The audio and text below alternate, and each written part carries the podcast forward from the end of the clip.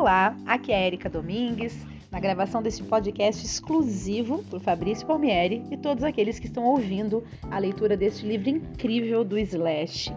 Nós estamos no capítulo 11, já na parte 5 deste, desse, desse capítulo, né? São vários áudios. Provavelmente os capítulos têm sido bastante longos, por isso eu faço é, essas várias partes, né? Então, continuando o capítulo 11, Escolha a Sua Ilusão. Vamos à continuidade. Vamos lá. A turnê europeia foi fantástica, repleta de momentos memoráveis. Fizemos um show em Paris, onde Axel meteu na cabeça a ideia de que devíamos convidar pessoas para tocar conosco, a fim de gravarmos isso para um show, para pay-per-view de uma rede de TV mundial.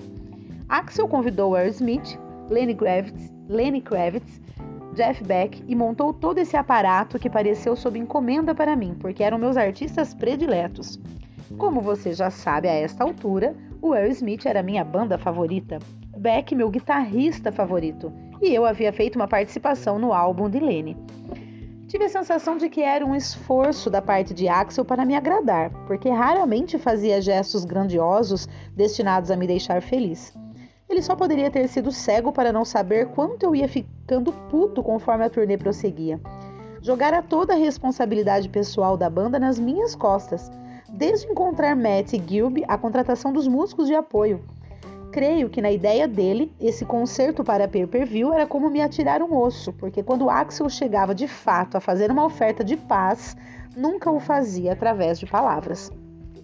Eu gostaria que tivesse sido o caso, porque esse concerto saiu bastante caro para nós, e embora tenha sido assistido por milhões, não pareceu inteiramente necessário. Mais uma vez, no entanto, concordei com ele. Verdade seja dita, eu estava excitado para fazê-lo, por mais dispendioso que fosse. Sempre que subo ao palco para tocar com o Aerosmith é apenas porque acontece de estarmos na, na mesma cidade ao mesmo tempo. Eles costumam me convidar, mas tenho sorte se enviam sequer um carro para me levar até o local do evento. Oferecemos a cada artista naquele projeto tratamento VIP, viagem de primeira classe e hospedagem cinco estrelas em Paris, tudo incluso.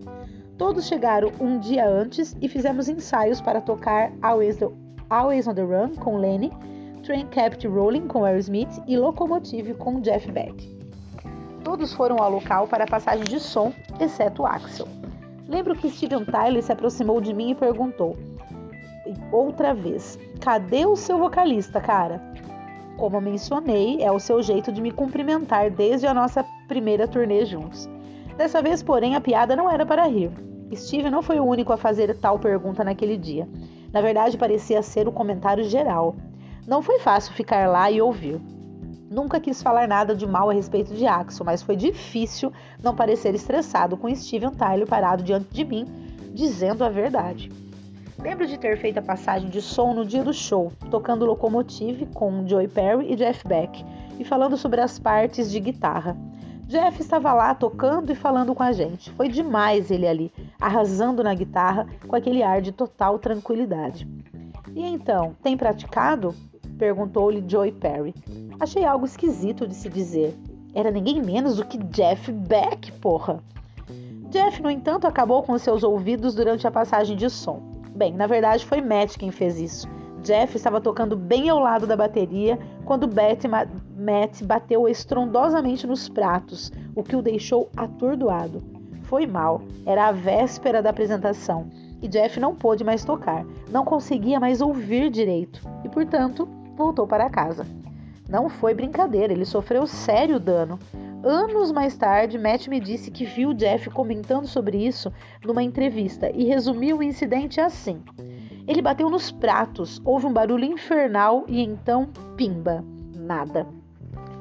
Sentimos a falta de Jeff, mas o show foi muito bom.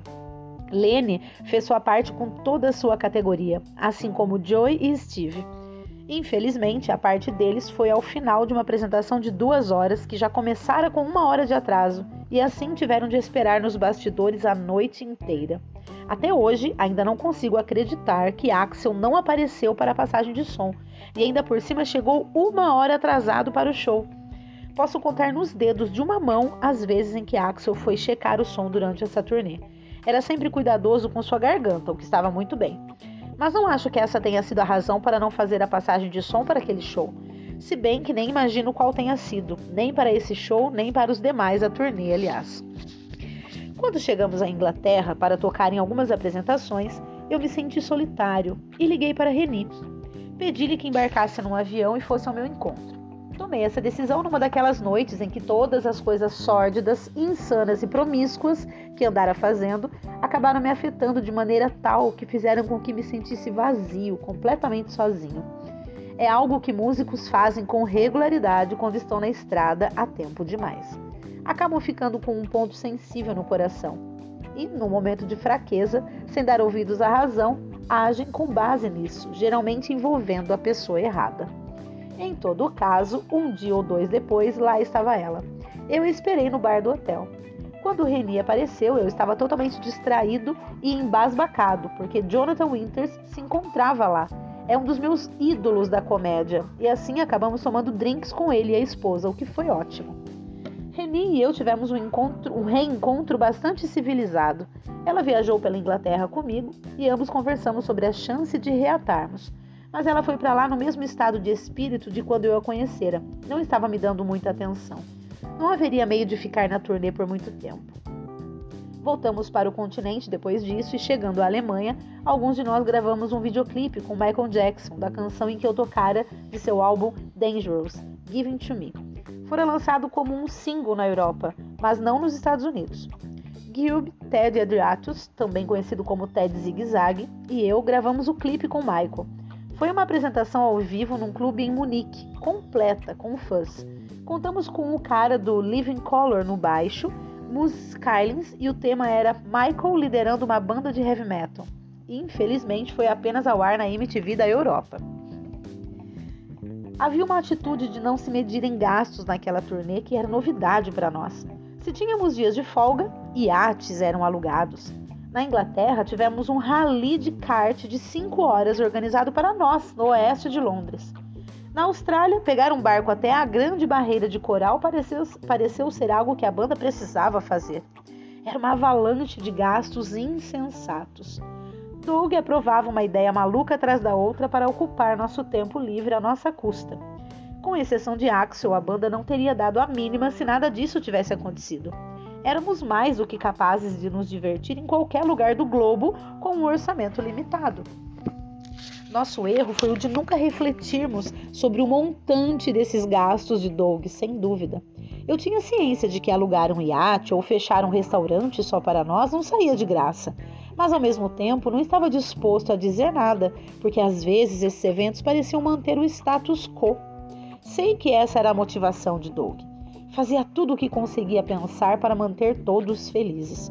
Por outro lado, a cada vez que promovia um desses gestos grandiosos, era um ponto contra ele, na minha opinião. Eu me ressentia da influência de Doug nesse aspecto, mas assim mesmo não podia ficar abertamente zangado com ele.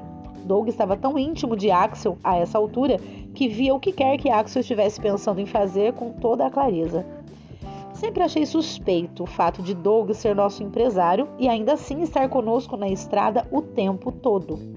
Encontrava um milhão de razões para estar lá, e exceto por umas poucas justificáveis, a verdade é que, para mim, ao menos, sua presença constante destinava-se a tentar manter Axel sob suas vistas e garantir seu próprio emprego. Ao ter se tornado unido com Axel quando fora nosso diretor de turnê, Doug assegurara para si a nova posição como nosso empresário, ou assim me pareceu. Eu queria, eu queria demais que a coisa toda seguisse adiante para me preocupar com extravagâncias, mas achava ridículo que alguém contratado para guiar nossa carreira não apenas fosse arrogante o bastante para deixar essas despesas inúteis acontecerem, mas também fosse arrogante o suficiente para desfrutar a maior parte delas ele próprio na estrada como se estivesse ganhando seu sustento no palco a cada noite. No final da turnê europeia, retornamos aos Estados Unidos e Axel foi preso no momento em que pousamos no aeroporto JFK em Nova York, em 12 de julho de 1992. Era considerado um fugitivo, esquivando-se dos mandados de prisão expedidos pelas autoridades de St. Louis devido ao tumulto de 1991. Dois dias depois, no tribunal em São Luís, ele alegou inocência perante quatro acusações de atentado à ordem pública e conduta imprópria, e uma de depredação de propriedade, sendo que uma data foi marcada para outubro. Tivemos permissão de começar nossa turnê com o Metallica três dias depois, conforme programado. Enquanto Axel cuidava dos seus assuntos, tive cinco dias de folga em Los Angeles. Na primeira noite na cidade, levei Reni para jantar fora. Depois do jantar, havíamos esgotado toda a conversa sobre amenidades, o que fez o assunto tomar o rumo de continuarmos a nos ver regularmente outra vez. Aí agora tem um diálogo, então vamos lá. Não, respondeu ela, não vou fazer isso de novo. Ah, não? Perguntei todo ouvidos agora, mas por que não? Só vou ficar com você se a gente se casar. Ah, é? Tá falando sério? Ela me dera o ultimato extremo, porque casamento era a coisa mais remota possível na minha cabeça. Eu estava emocionalmente, emocionalmente, emocionalmente carente e não sei se Rini percebeu isso, mas, sob a mira da arma, me rendi. Disse-lhe que precisava pensar a respeito. Depois voltei para ela com um anel de noivado e marcamos a data. A turnê com o Metallica começou em Washington em julho de 1992. Tivemos uma reunião antes de seu início, porque o pessoal do Metallica estava preocupado. Vínhamos tendo grandes problemas para subir ao palco no horário, andando naquela perigosa montanha russa. O Metallica não era uma banda que cometia aquele tipo de inconsequência. E assim eles optaram sabiamente por tocar primeiro, a fim de evitar confusão por causa da nossa inconsequência. Tanto respeito por James, acho que é um cantor, compositor, guitarrista dos mais prolíferos que já existiram. Gostei da banda desde Master of Puppets, que foi lançado pouco antes de Apetite. Quando nos propusemos a fazer essa turnê, fiquei em parte empolgado, mas em parte preocupado em relação a como tudo correria se Ax, se, e se Axel se ajustaria. O Metallica era uma banda de estrada séria, batalhadora. Seus integrantes trabalhavam longas e árduas horas, nunca se atrasavam nos shows, não tinham frescura. Eram machos em relação à sua ética de trabalho e dedicados aos fãs, o que eu também achava louvável representavam tudo o que importava para mim profissionalmente. Assim, não queria que houvesse problema algum, não queria desapontá-los. Desde o início da turnê, Axel se determinou a impressionar o Metallica e a todos mais, a seu jeito. Sugeriu a ideia de que fossem feitas festas de bastidores a cada noite, festas temáticas que seriam como uma sala de visitas para nossos convidados, como os Stones faziam em suas turnês. Axel contratara seu irmão postiço, Stuart, e sua irmã, Amy, para fazerem parte da equipe de direção. Ambos foram incumbidos de organizar essas festas de acordo com a visão de Axel. Não tinham experiência alguma nisso, é claro. Observei o trabalho deles, que era péssimo e mais uma extravagância desnecessária. Nunca fui a nenhuma dessas festas durante a turnê inteira. A ideia toda em torno delas era de autoindulgência, de egocentrismo e exibicionismo para que eu sequer pensasse em participar. Na verdade, é engano meu. Fui a uma dessas uma vez para procurar alguém. Creio que o tema dessa vez era banho romano, com uma imensa jacuzzi no meio do salão. Sei que fizeram uma noite no cassino, uma fiesta mexicana e uma porção de outras coisas. Para que cada uma dessas festas pudesse ser realizada, os irmãos de Axel corriam feito baratas tontas o dia inteiro. Os caras do Metallica, por sua vez, mantiveram distância de todo aquele circo. Era como se ninguém nem mesmo quisesse falar do assunto. O assunto das festas temáticas e o comportamento de Axel lembrou-me de um episódio da série Contos da Cripta, sobre uma coisa debaixo da escada numa caixa que devorava as pessoas e ninguém falava a respeito.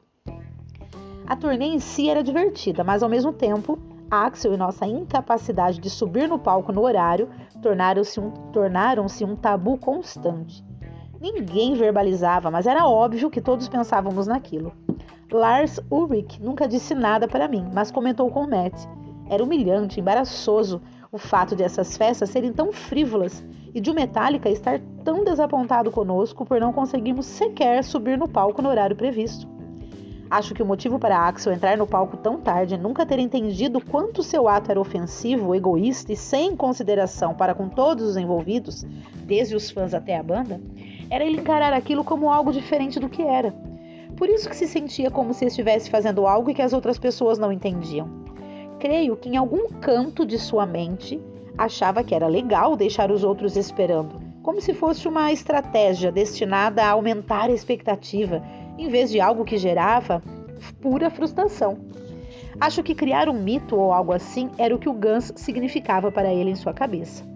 E em face disso, ele simplesmente não conseguia compreender como o que estava fazendo não fazia sentido para nós e nem para o resto do mundo. Eu não podia fazer porra nenhuma a respeito. O Metallica ganhava o mesmo exato cachê que nós a cada noite, mas enquanto eles guardavam tudo, nós jogávamos fora 80% da nossa parte em multas e taxas resultantes de nossos atrasos e nessas estúpidas festas temáticas. Era deplorável. Bom, gente, eu vou parar por aqui, que é o tempo que eu tenho para esse áudio. Espero que vocês estejam gostando. É, tem uma pessoa aqui do meu lado que quer falar tchau. Então vamos lá. Fale, Ana Laura. Tchau. Essa é minha filha, Ana Laura, minha preta, linda. Então é isso, gente. Um grande abraço, um grande beijo e até o próximo áudio.